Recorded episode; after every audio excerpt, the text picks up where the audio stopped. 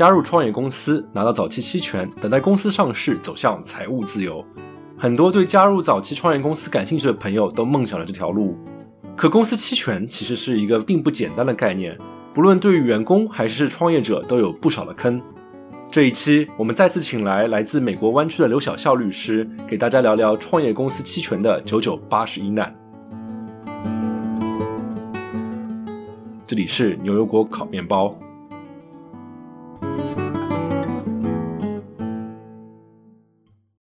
大家好，欢迎来到本期的牛油果烤面包节目，我是 Sean，我是 Wendy，我是 Cat。这期啊，我们又非常荣幸的请到了刘小笑律师，给大家继续讲一讲创业公司的法律问题。大家欢迎，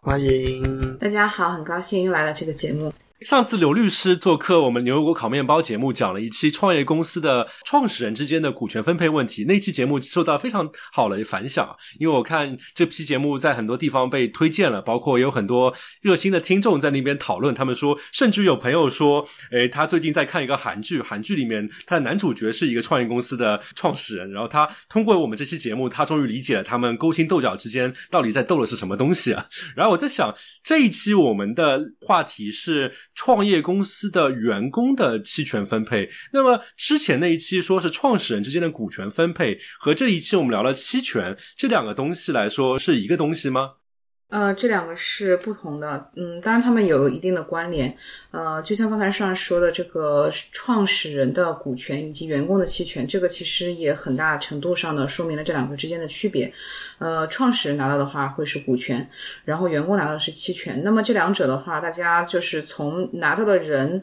呃身份不同，应该也可以想到，期权的条件应该不如股权要好，因为所以就是。股权就更尊贵嘛？对对对对，股权含金量更高一些，因为他拿到的是实际的是公司的控制权、分配权、收益权这些。嗯，而期权的话，它之所以叫期权，其实呃，我们可以就是它这是一种简称嘛，应该说它全称应该叫做期待股份的权利。这听上去像一个乐队的名字，期待股份的权利。对 对对。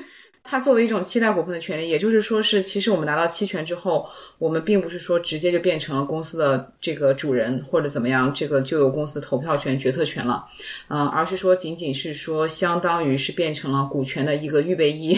需要经过一些繁杂的手续才能，并且要经过一些考验，才能最终真正变成这个公司的股东。所以拿到了期权，你还是打工人是吧？嗯，对对对，拿到期权还是打工的人。而且就是股权和期权还有一个很大的区别，就是呃，往往说这个股权的话，创始人拿到的股权基本上都是会占公司大头。呃，我们平时经常听说这个期权池占百公司的百分之二十，这个其实也是比较现实的，就是所有的员工的期权加起来，嗯，占个公司百分之二十，但是创始人就那么两三个，就占到公司的百分之八十，差不多是这样子。就是员工的期权的话，可能真正。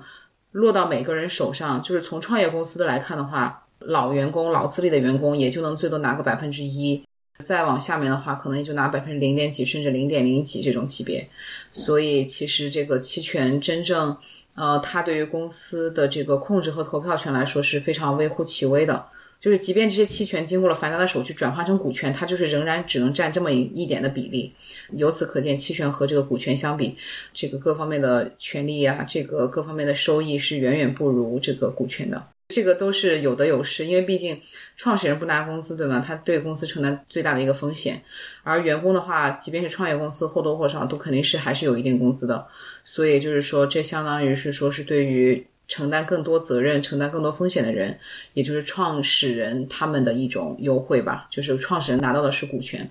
然后这个员工的话，因为他承担的风险小，所以他拿到的这个相应的这种呃有价证券，就是不是那么的呃条件那么好的。因为我记得上一期刘律师讲到公司股权的构架的时候，特别强调一个概念，就是说最好是说不能平均分配，而是说有一个人占到主导权。即便是有多个创始人，他也是一个人拿大头，相当于是除了这些创始人之间分完之后，就是即便是拿小头的人拿的，也可能比期权池最后能换的股权要多很多。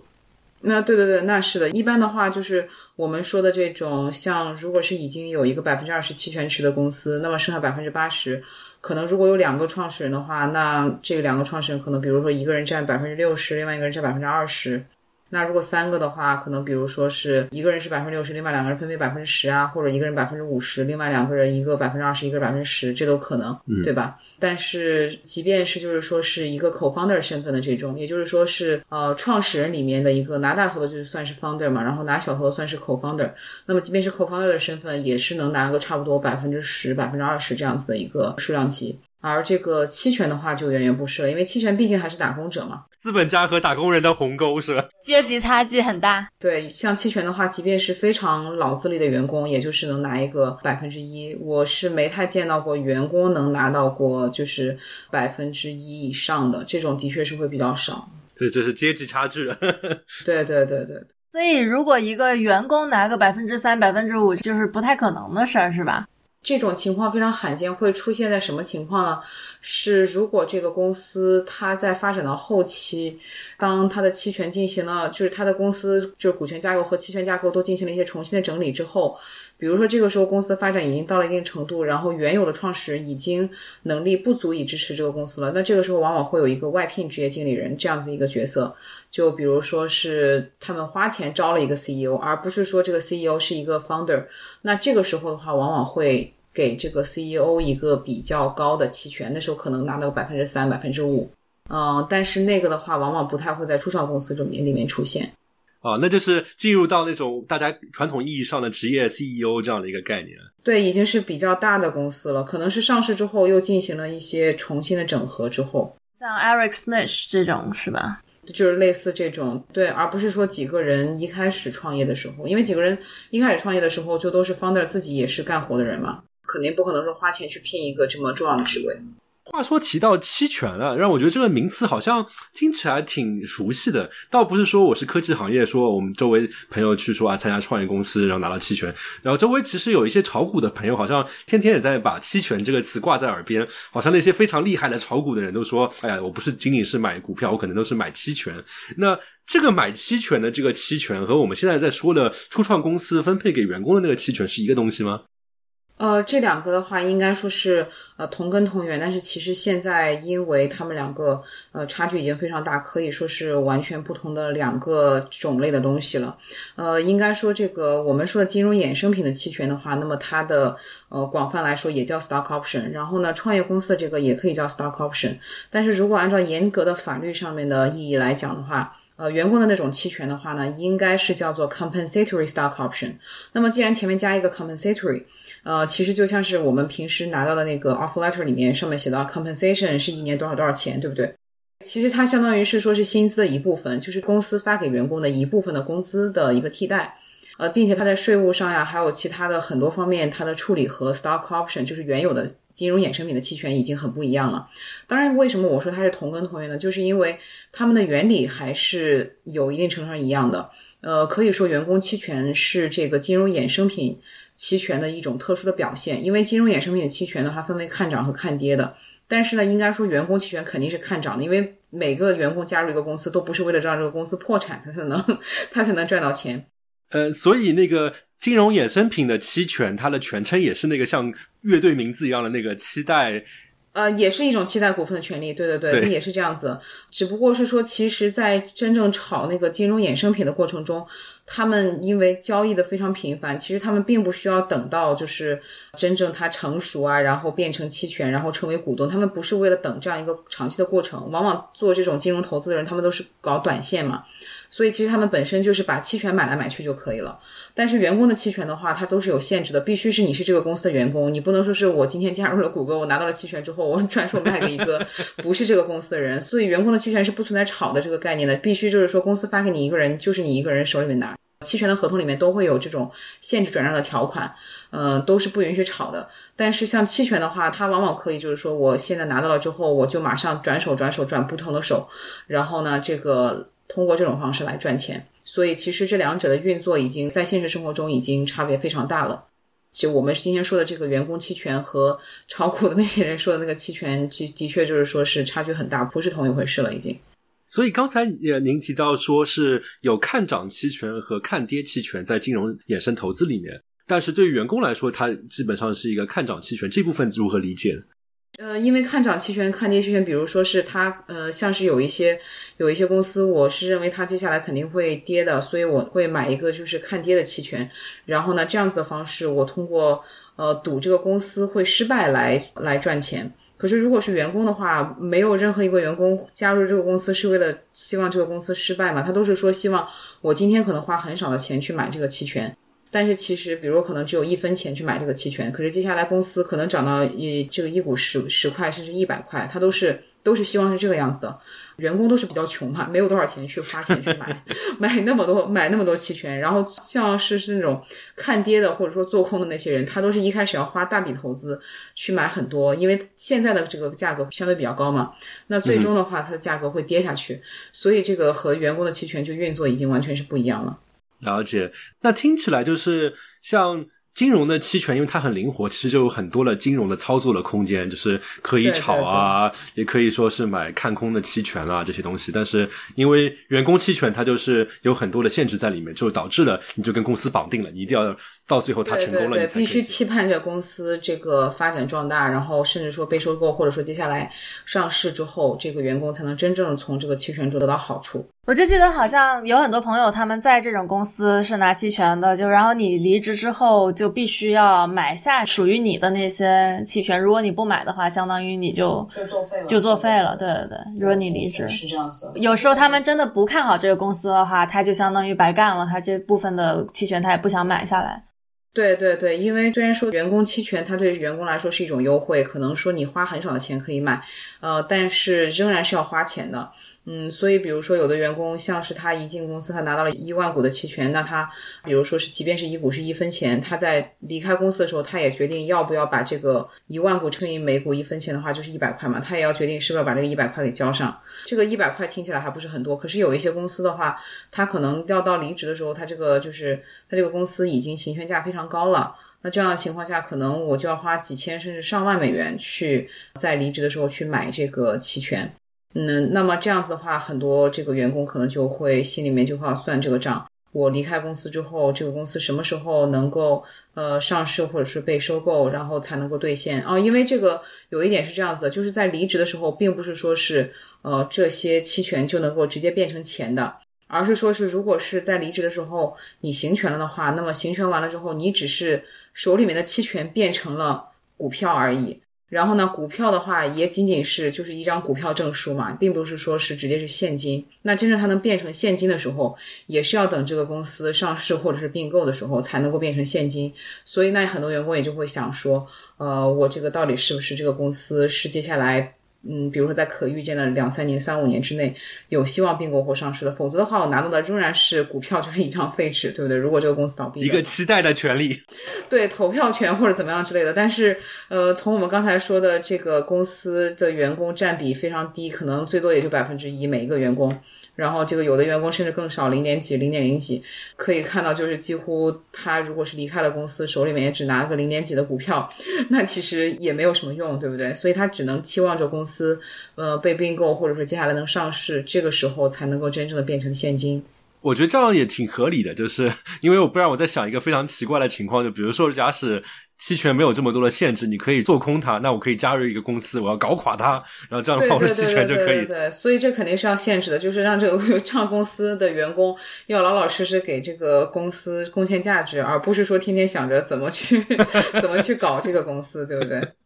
包括说刚才这个大家提到这一点，嗯，其实，在现实生活中，很多人他在离职的时候可能会选择放弃期权，这个其实是一个。普遍现象，而并不是说在离职的时候，呃，会去兑现行权。也就是说，实际上很多创业公司发的这个期权，对于员工来说，呃，也只是一个画了一个很好看的饼。因为大家可以想，就是如果一个员工他要离开这个公司的话，那他显然是对这个公司不太看好的，要不然他干嘛离开这个公司？如果他真的觉得这个公司接下来马上就有希望上市啊什么之类的，即便他现在干的不开心，忍一忍就可以了，对不对？他干嘛要现在这个时候一定要离开？嗯、所以往往现实生活中的情况是，嗯，如果你在这个公司待不下去了的话，往往你也不太会行权，所以会导致说这个我我们有的时候也会建议员工说，不需要太看重这个期权这个东西，而且期权这个东西也是很大程度上取决于公司能不能被并购或上市，呃，而且被并购呃上市的话，往往是肯定这个。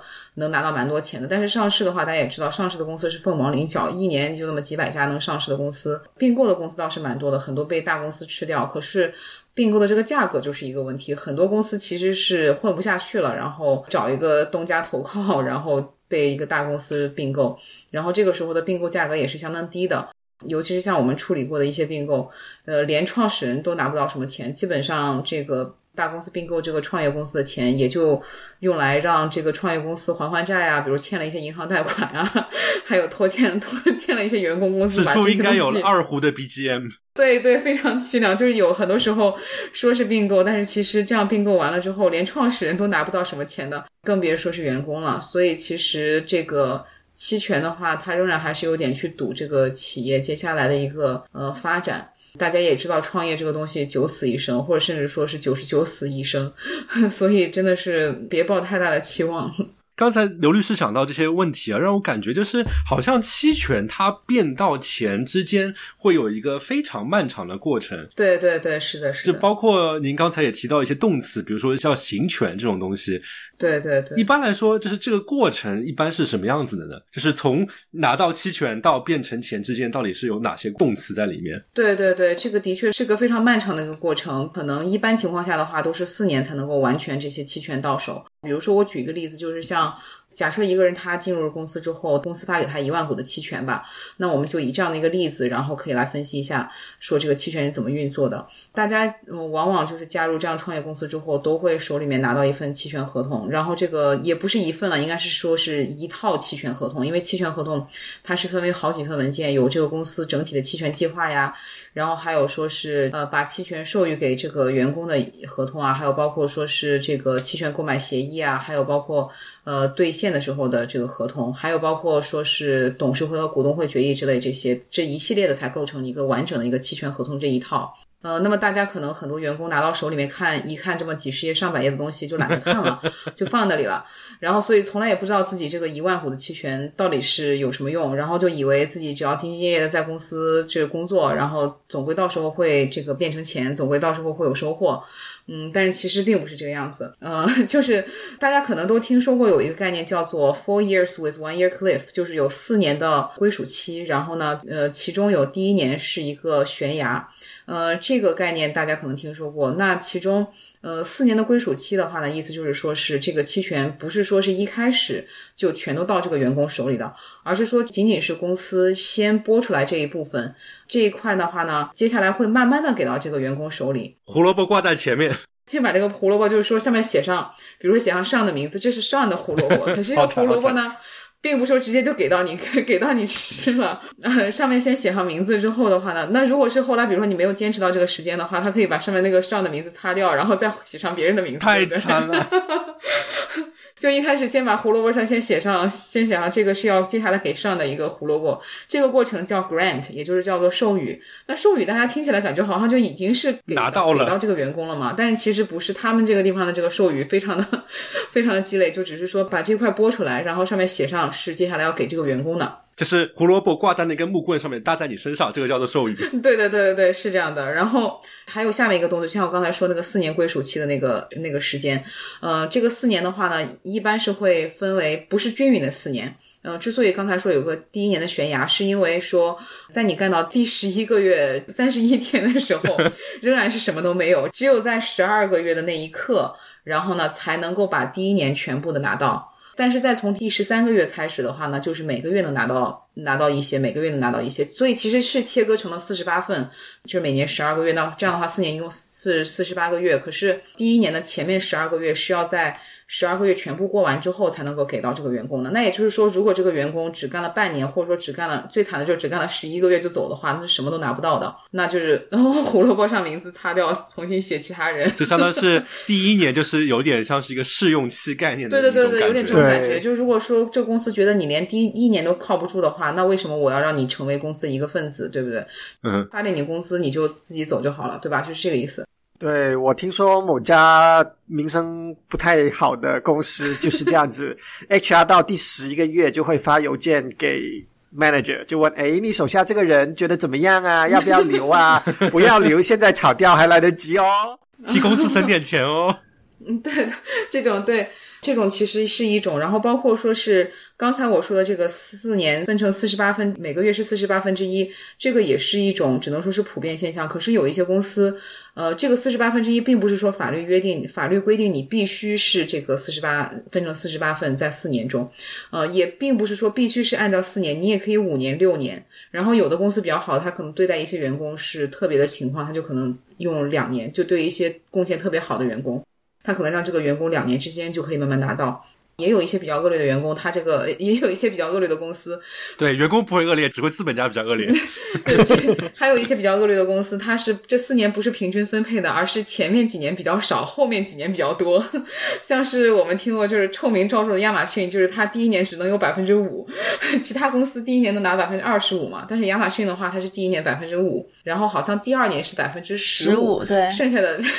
剩下两年每年百分之四十，那也就是说是，即便这个公司员工老老实实干完了前两年，也只能拿到百分之二十。其他人家员工在别的公司，人家兢兢业业干完第一年就能拿到百分之二十五了。你在那边跑圈，跑完前两圈之后，只给你百分之三十的胡萝卜。对对对对对，所以就是说，其实它这个时间的一个。呃，这个 schedule 它都是自己可以去调的，每个公司可以设置不同的。当然，就大部分公司不太会很过分啊。你如果搞一个什么十年才能行完全的话，就是十年才能对 才能够归属完的话，那员工就没有什么动力了，对吧？因为这个是一般不太会有人在一个公司坚持到十年嘛，一个地方干三五年就蛮长了。像现在我们这个社会，这 也是跳槽比较频繁的，所以就是像往往是会越是大的公司越会。就是在这上面会搞一些花招，然后因为他就是店大欺客吧，就是他仗着很多人就要来他这里上班，所以往往会把这个期权搞得比较坑。但是我们看到的初创公司的话，基本上都还是会用这种呃比较常规的分四年，然后每呃四十八分之一，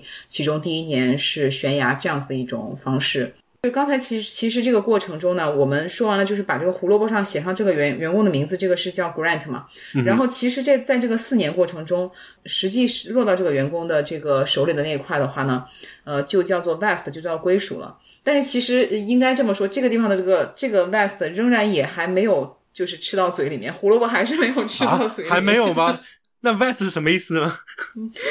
这个归属的话，也只能说是。这块期权的话，就已经比较牢的算 算在这个员工名下了。这个期权已经比较比较牢的算，就是期权应该说应该说这么说，期权已经到他手上了，但是股权还没到他手上，可以这样说。就是胡萝卜在你眼前，你可以握住了，但是你不能吃。嗯，对对对，已经握住了，但是但是不能吃，基本上是这样的一个情况。对，像我刚才说的，就是比如说第一年的时候，已经到了十二个月满的时候，前面的就是整个百分之二十五都到这个员工手上了。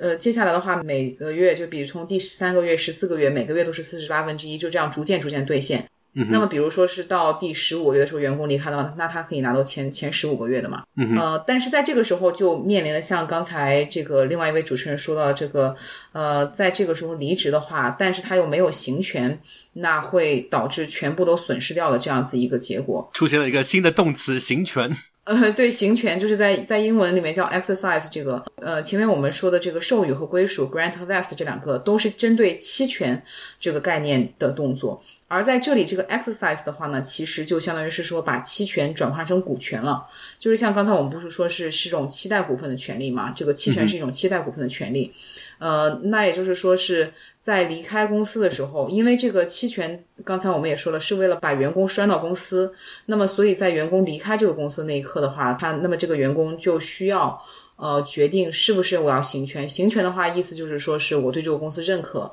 然后呢，我认为这个公司将来的股票会有价值。呃，那么这样子的情况，那么员工就会交一笔钱，嗯，当然一笔钱会很小。然后呢，这个往往对于员工来说，他的这个期权也就是个几分钱、几毛钱之类这样子一个价格。呃，然后呢，比如说有一万股的话，可能也就是个几百美元这样这样子一个级别。但是这是初创公司了，很多公司的话，可能已经发展到比较后期阶段。呃，或者说这个公司的确发展的很好，那个期权可能会已经比较贵了。我有见到过，就是有这种已经是十几美元一股的这个期权。那如果这个员工手里面有一万股的话，那就是说是要有十几万。所以这个时候，对于这个员工来说，其实就是很大的一个决策，因为在行权之后，他并不是说是员工就实际得到了现金的好处补偿，而是说仅仅是说从期待股份的权利变成了股权，对不对？就只是说手上的期权的这个合同换成了股权的合同而已，就是换了一张纸，换了一份文件而已。所以那这个时候。对于这个员工来说，就会是非常大的一个，就是需要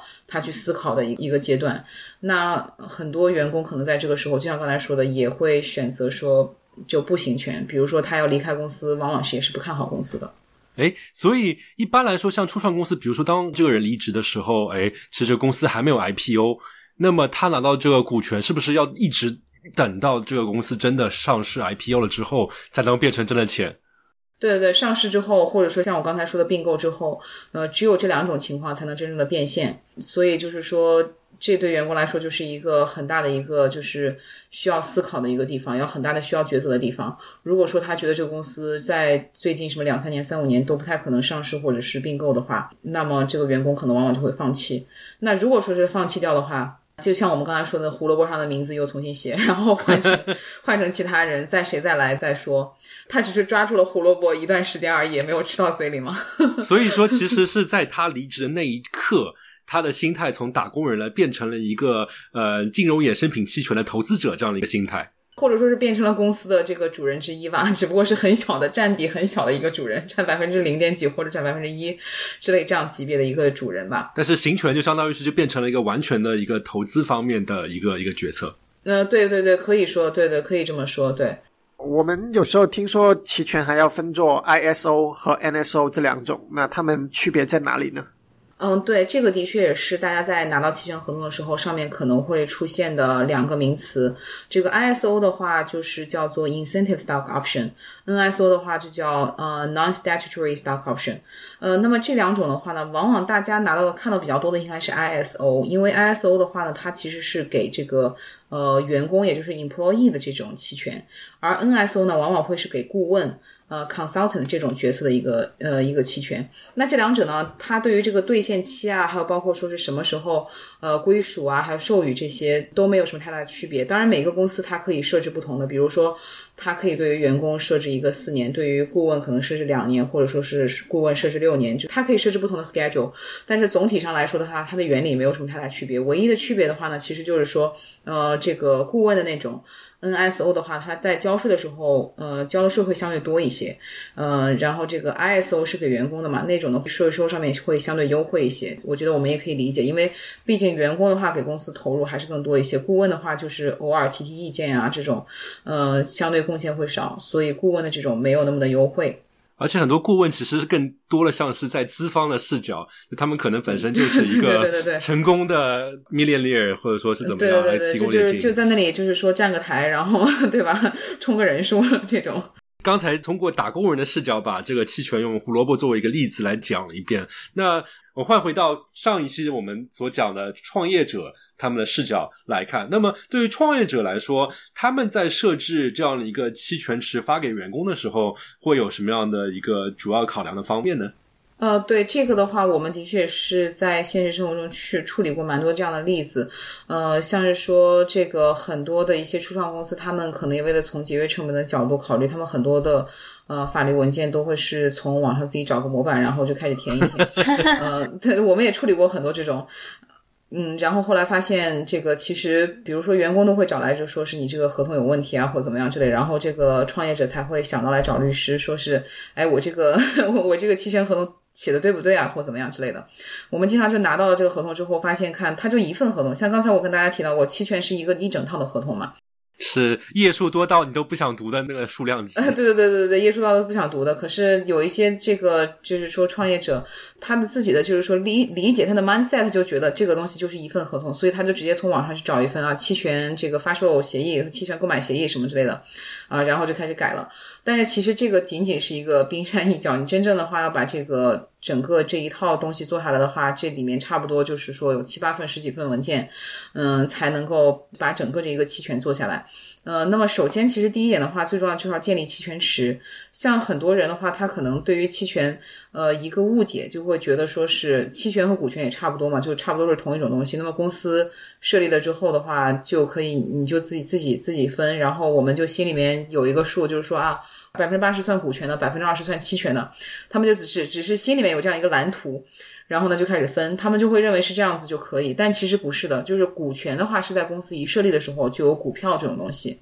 可是期权的话呢，呃，在这个公司设立的时候不是自然而然有的，而是要就是专门做一个期权池，而设立期权池的时候要有期权计划呀，要有这个股东会决议啊，要有董事会决议这些一系列的东西，才能说啊，我们期权池设立了。只有这样子的方式，接下来才能够发售期权。就是期权的设立，其实法律已经规定是要走一套流程才能够。对对对，这个是法律明确规定的。对对，而且这个的话，其实还就是呃，算是公司的一个比较重大事项，因为呃，其实呃，我们比如说举个例子，就是嗯，不知道大家有没有听说过，这个创业公司基本上都是会在特拉华州注册。对，在美国的这个 Delaware，对那边的法律是最适合创业公司，包括说股权啊、期权啊，包括说投资的这些法律，他那边都是最健全的。现在的美国总统拜登是不是就特拉华州了？啊，是吗？这个这个我倒我倒是不知道。那那边，但是那边其实真正的人人口很少，因为那个州非常小嘛。这个州如果是你在地图上看的话，就一个点，根本都看不到什么东西的。那个地方的话，但是基本上美国百分之九十九的公司都注册在那一个州，就美国境内的开曼群岛。对对，有点那种那种意思，因为他也不需要，他也是不需要交税，他就每年交点年费，然后这个包括说他的法律也都特别的灵活，尤其是公司法这方面，可以说那个地方就是寸草不生，但是特产公司法。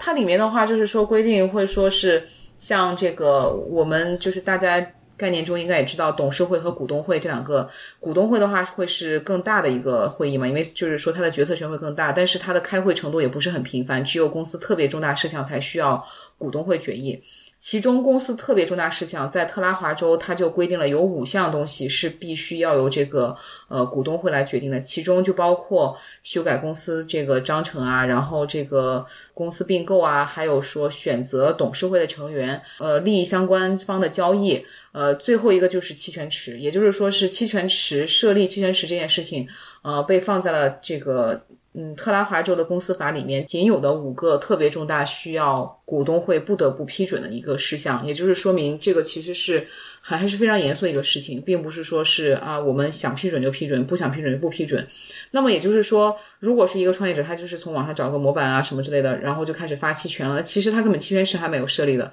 就根本连那块胡萝卜地都没有，然后他就开始发胡萝卜，所以就是他发这些期权合同都是无效的。就是胡萝卜的地是一个需要有一套完整法律规定什么是胡萝卜地这样一个，才能去开辟出这样一块地。对对对对对，是应该是这么说的。对，呃，所以这个本身发售期权的这个流程，呃，并不是说是仅仅是一句话或者是一拍脑袋，然后心里面有一个数字，嗯，就把这个期权池给设立了，就可以发售期权了的。呃，这个过程的确还是就是本身法律程序还是比较繁琐的。那我们现在开了股东会议了，然后在特拉华州的法律框架下，我们把这个期权池给正规的开出来了。那么下一步的问题就是，哎，我们应该怎么分配这些期权呢？就是我们接下去会招很多员工，那么我们是先来的员工多分点呢，还是平均分配呢？不知道这方面是不是有一些常规的操作呢？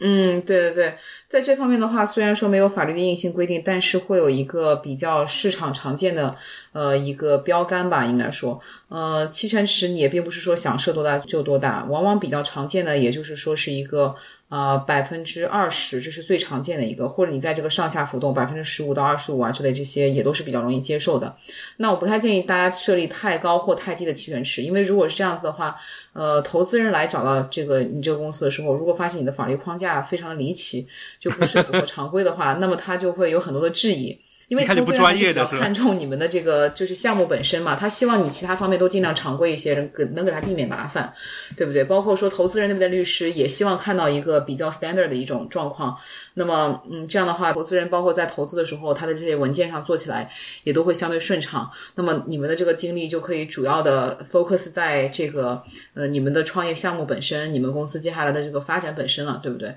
如果说是一开始就是我像我见到有时候百分之五的期权池，还有百分之三十。式期权池，那个就有，点太百分之五的是周扒皮开的公司吗？对这种这种我也觉得真是太 发发不了什么东西，然后马上就快发完了。然后还有百分之三十的话，就是说的确也是比较浪费，因为期权那也不是说是你设置了这么大的期权池，然后导致就是说这个创始人那个比例相对比较低嘛。可是期权池你设立了之后，你只是预留出来那个百分之三十，对吧？你就比如说设设那个百分之三十的那个那个公司，你只是预留出来了，但是你现在员工不是一下就招满所有的人，对不对？这个百分之三十不是全用掉的，所以其实相当于是白占了那么多坑。可能你一开始招了很多人，才用到了百分之五，对不对？嗯，所以其实这个对于创始人来说也会不太有利。所以总体上，我就觉得这个大家还是走比较常规的路线，就设一个百分之二十的期权池就可以了。那这个能调吗？设了一般就不改了是吧？呃，一旦设了的话，如果再要改的话，还要再就是什么股东会 开会什么之类的这些流程，对，比较麻烦。特拉华州的律师们又在那边准备好，你们又来了。对，所以就是说，这个最好是一开始这个设立好。呃，这也是为什么就是说，这个大家一开始可能就是刚开始创公司的时候，可能会觉得，呃，有很多东西就搞不清楚，然后也觉得就是说不想花钱请律师，但是其实往往一开始弄错了的话，最后反而花更多钱去修正，就会出现这样的情况。这要多跑几次车拉滑了，变成 啊不不需要跑到不需要跑到那边，可以线上书面什么之类的解决了。对对对，毕竟还是一个就是说是一套流程嘛，还是要就是耗费精力，并且也要有花成本。的确是第一开始就弄好比较好，而且就是说你一开始比如说你就设了一个百分之五的期权池，你再增加的话，那这个投资人也会看到说是你一开始弄的这个就是一看就不正规嘛，对公司第一印象也会不太好。增加他们在这个投资的时候，呃，这个一个审核的成本，还有这个时间成本，对不对？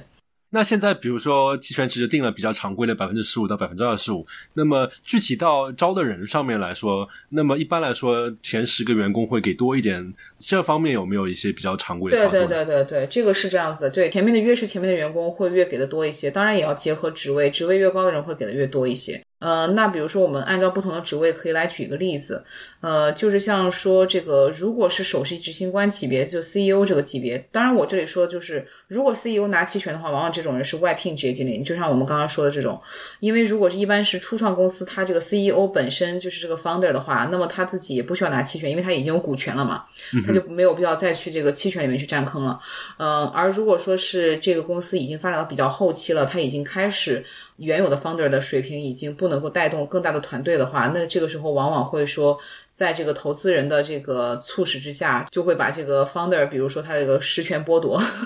然后再招一个这这个职业经理人进来。嗯，那么这个时候的话呢，这个首首席执行官 CEO 级别的话呢，可能会拿到百分之五甚至百分之十，当然我见到有百分之三这种也可能会有，但是总归就是还是一个非常 substantive 的一个百分比了，就非常大的一个百分比。跟 founder 比起来还是差很远。跟方代比起来还是差很远的，当然是对，但是但是毕竟这个时候公司已经发展很大了，这个时候公司的百分之五和百分之十可能已经值很多钱了。公司刚刚设立的时候，就算百分之五十也不值钱，对吧？这个外聘职业经理人的 CEO 的话，也是能拿到百分之五到百分之十，其实是蛮多了。那像比如说还有其他相关的职位，就比 CEO 低一级的，那就是像 CTO 啊、COO 啊这种级别的，而且是外聘职业经理人级别的，也就是百分之二到百分之五这种级别。呃，当然也是。就如果说是他们也是 founder 的话，那他就不会拿期权，一般就拿股权就够了。那然后再就是 VP 副总级别的，VP 副总级别，大家可以想象，基本上都是外聘的，因为不太会说是 founder 是一个 VP 嘛，对吧？那 VP 的话，一般都是说，对，VP 一般都是公司起码要就是说是融资到一定程度了，然后也人有一定规模了，才有必要招 VP 这么一个人，对不对？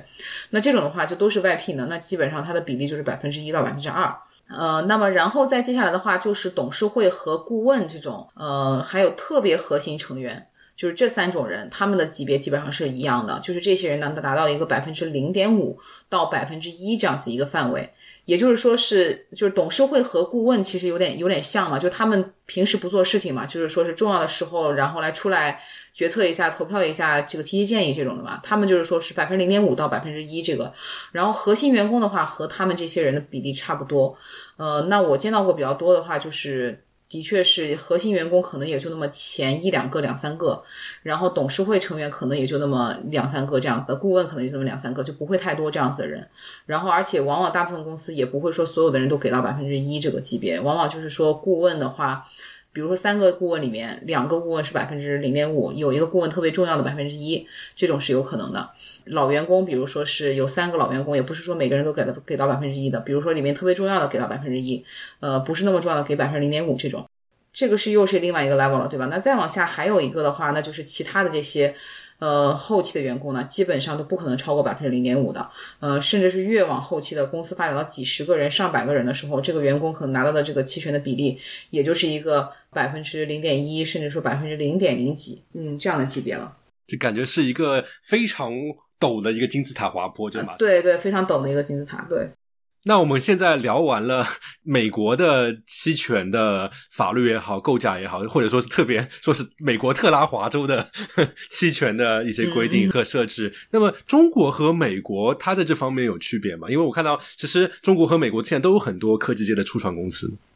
对对是这样子，在中国的话，这个现在很多公司也开始，呃，这个尤其是初创公司也开始发期权了。因为期权本身应该还是说是这个西方国家诞生的一种东西吧，尤其是说是这个呃英美法系这个这一系列的。那么其实在中国法律下的话，本身如果是直接按照中国法律的话，是没有办法设置期权池的，因为中国的这个法律是不允许预留这个概念的，就是说中国的法律是说。现在，比如说公司的设立起来之后，那么它在任何的时刻，它的任何一股都必须是落到一个具体的人头上的。这是你不能架根杆子把胡萝卜挂前面，这是这个行为是不允许的。对对对对，必须是分到每个人手里，谁拿多少胡萝卜，谁拿多少胡萝卜，必须这个样子。对中国的法律下的话，就是本身是不允许的，所以它只只能通过一些间接的方法来设立期权池。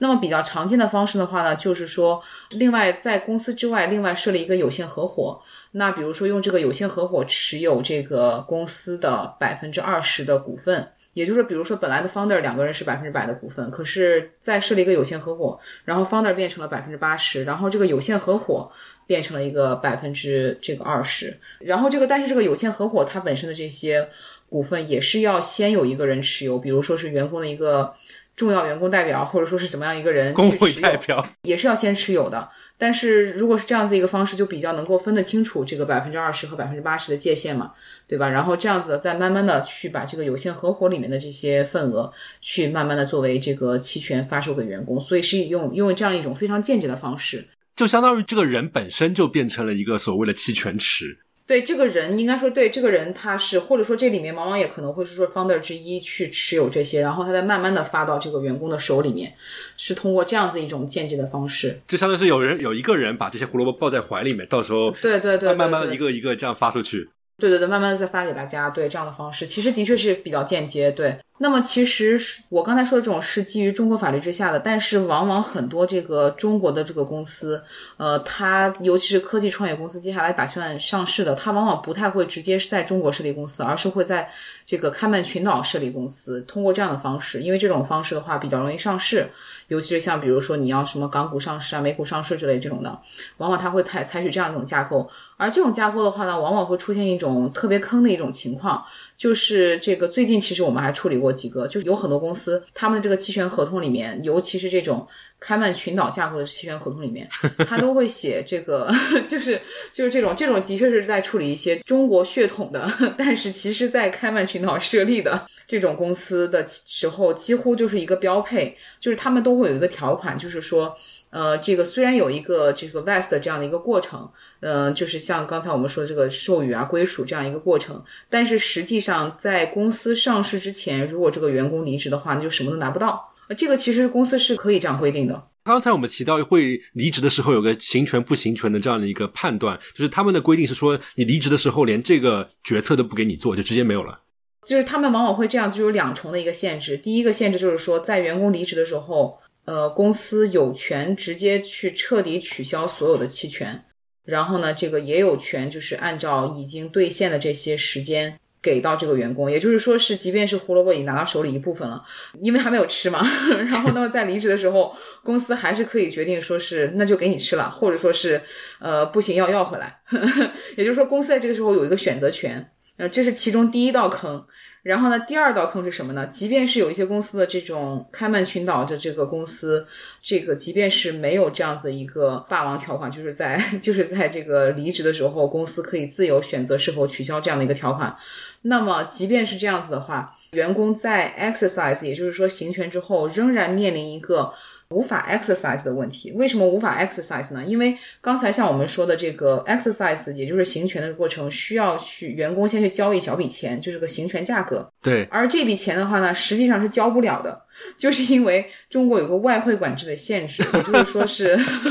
也就是说这种开曼群岛的公司，你都是要去付美元，付到他那个开曼的那个账户的。然后呢，这个现在外汇管理的这个限制，它是不会给你办这样子的一个业务的。就是这个，当然就是相当于是一些这种政府部门的一些问题了，不是说是法律的问题，就相当于是你在境外进行金融行为了，变成。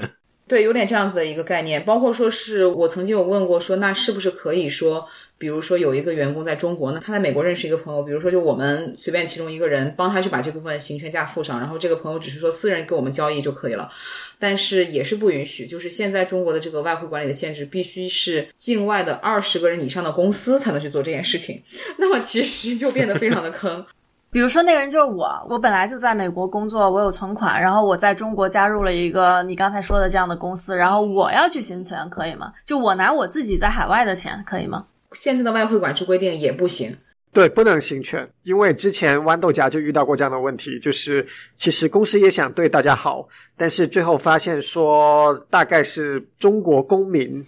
啊没办法进行这样的行权。就如果你已经是个美国公民，可能他就完全管不了你了。但你是个中国公民的话，呃，行权本身是一个交易，然后中国公民要交易一个未上市的公司的股份是不允许存在的这个交易。所以就直接被限制了。就最近我还处理了有两个这样类似的案子，都是这个员工就觉得特别坑，然后像是被公司欺骗了一样。只要等他等不到公司上市的话，相当于是说他这几年全都白等了。所以说，就是刚才我们提到了，呃，行权也本身也是一个挺有呃风险的一件事情，因为你也不知道公司接下去是会上市、会并购，还是就会不怎么样嘛。但是至少你行完权之后，之后那些东西是拿在你手里的，你接下去该操作还是有些操作可以操作的。但是。对于中国开在开曼群岛来说，你就只有一条路，就是只有拿在手里，等到它最终上市，等到公司最终上市。对对对，所以这个其实就就很惨。当然，公司如果不上市的话，的确你可以这样想象，就是如果公司不上市的话，这些钱也可能会变成废纸一张，这些股票也可能会变成废纸一张嘛。所以其实这个如果真的是碰到这样子倒霉的事情，也也不需要太失落，只能这样安慰一下自己。就区别的话是在于美国这边，你拿到了这些没有上市的股票之后，你可以在二级市场里面做交易，或者是怎么样，比较灵活一点。呃，不不不，没有上市的这个股票，在美国的话也是不能在二级市场做交易的，它也是会有限制的。呃，但是只不过是说是在你行权这一下的话，它没有限制。呃，就是说从期权变成股权，如果是比如说你是一个离职的员工，你要拿这些期权，拿这个未上市的这个公司的期权去做交易的话，也是会有很多限制的。那给我感觉好像这样说来，虽然听上去好像行权那一刻会很不爽，但是其实在美国和中国也是个殊途同归的一个结果。我觉得不是，因为中国要看就是你能不能离开。很多时候我的理解是中国有些公司你一走你就什么都没了，就是什么都没了，就本质上相当于什么？因为它还是根据一家美国公司的样子写着你三个月内要行权啊什么什么的，但是。当你走的时候，你才发现你根本行不了。对对对对对对，你作为一个中国公民，你无权行权。对对。所以，先不说你的股票会不会因为行权之后不能买卖而被锁在里面，对吧？你是拿不到自己的手，那就是拿不到股票的，其实就根本就是对，那就等于只能选择放弃。就在行权和放弃之间，因为行权这条路被封了，所以你只能选择放弃。所以最后结论就很简单，就是如果你辞职的时候还没上市，那就再见。那就什么都没有了，对对对 对，这也是一个为什么我对加不加入中国的公司有不一样的考虑的一个原因。对对对，他他这个其实就是纯粹是这个 化名，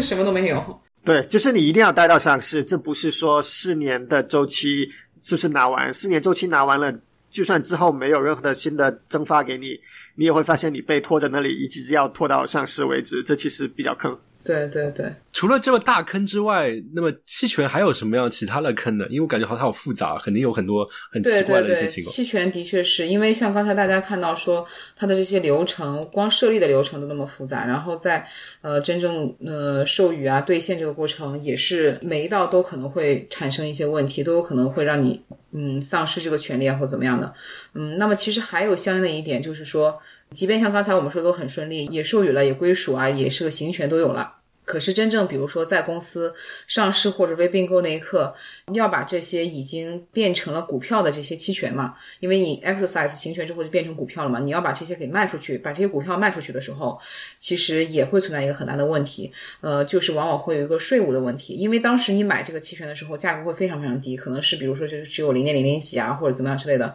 然后现在公司比如说上市或怎么样之类的，那个股票可能已经是几百块了。那么你这中间其实有很大的一块都算是你的这个利得，都是需要交税的。当然，就是具体的这个它是属于怎么样的一种税，或者说是税率，呃，我并不清楚。但是我们在处理这个案件的过程中呢，我曾经有遇到过，说是也是比较老资历的员工，然后呢，他拿到的这个期权又相对比较多，然后呢。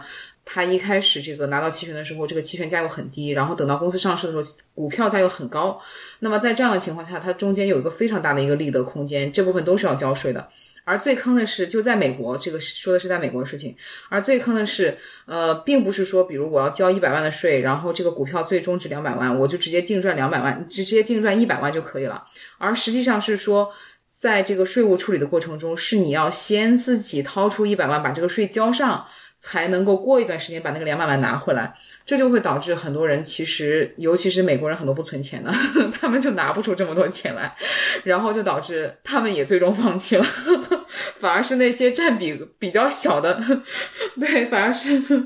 就是他们相当于是虽然拿在手里，但是最后兑换那一刹那，你还要再吃不下去，吃不下去，就是对太撑了，就是就胡萝卜都在嘴边了，就是肚肚子太撑了，吃不下去。对，噎住了，就这种，对，就这种人很惨。我们曾经处理过一个公司就是这样的情况，反而是那些占比例比较小的小员工的话呢，他们比较容易拿到；反而是那些老员工的话，他们因为这个税收太高，然后就放弃了。呃，我我觉得应该说是让员工去拿期权，然后员工需要去研究这些东西，对员工来说应该的确是一种很不公平的东西，因为大家是各行各业的，像比如说我是什么软件工程师啊，还有另外一个人是什么设计师啊，这些人他们都不会懂这这么多的东西。那如果他要想真的去了解这些的话，真的是要花很多的时间精力。可是这些就是他加入一个初创公司的时候，他的收入的一部分。所以其实应该说，的确对员工来说还是挺不公平的。但是这样的话，也只能说是员工也都要去就是加强法律意识吧，在这方面也要多做一些了解，而并不是说公司签给你什么，然后你就拿在手里就觉得就万事大吉，什么高枕无忧了。所以这意思是我在公司上市欢呼的时候，我还要确保我自己有足够多的钱。啊，对对对对对，可以这么说。非常感谢今天刘律师给我们大家科普了这么多期权知识，我觉得这真是九九八十一难，其中还有很多坑呢。非常感谢您的分享的同时，我在替观众问一个问题，就是如果他们有一些更具体的一些例子或者问题的话，有什么方式可以联系到您呢？大家可以通过邮箱联系我，或者说在知乎的平台，我在知乎上有自己的频道。呃，如果是大家上知乎的话，搜索我的这个全名，用拼音小小刘，然后后面是加上律师两个字，汉字律师两个字，呃，就可以这个找到我了。好，我们也会把刘律师的知乎链接和他的邮箱放在我们的 show note 里面。好的，谢谢。非常感谢大家收听本期节目，我们后会有期，下期再见，拜拜，拜拜再见。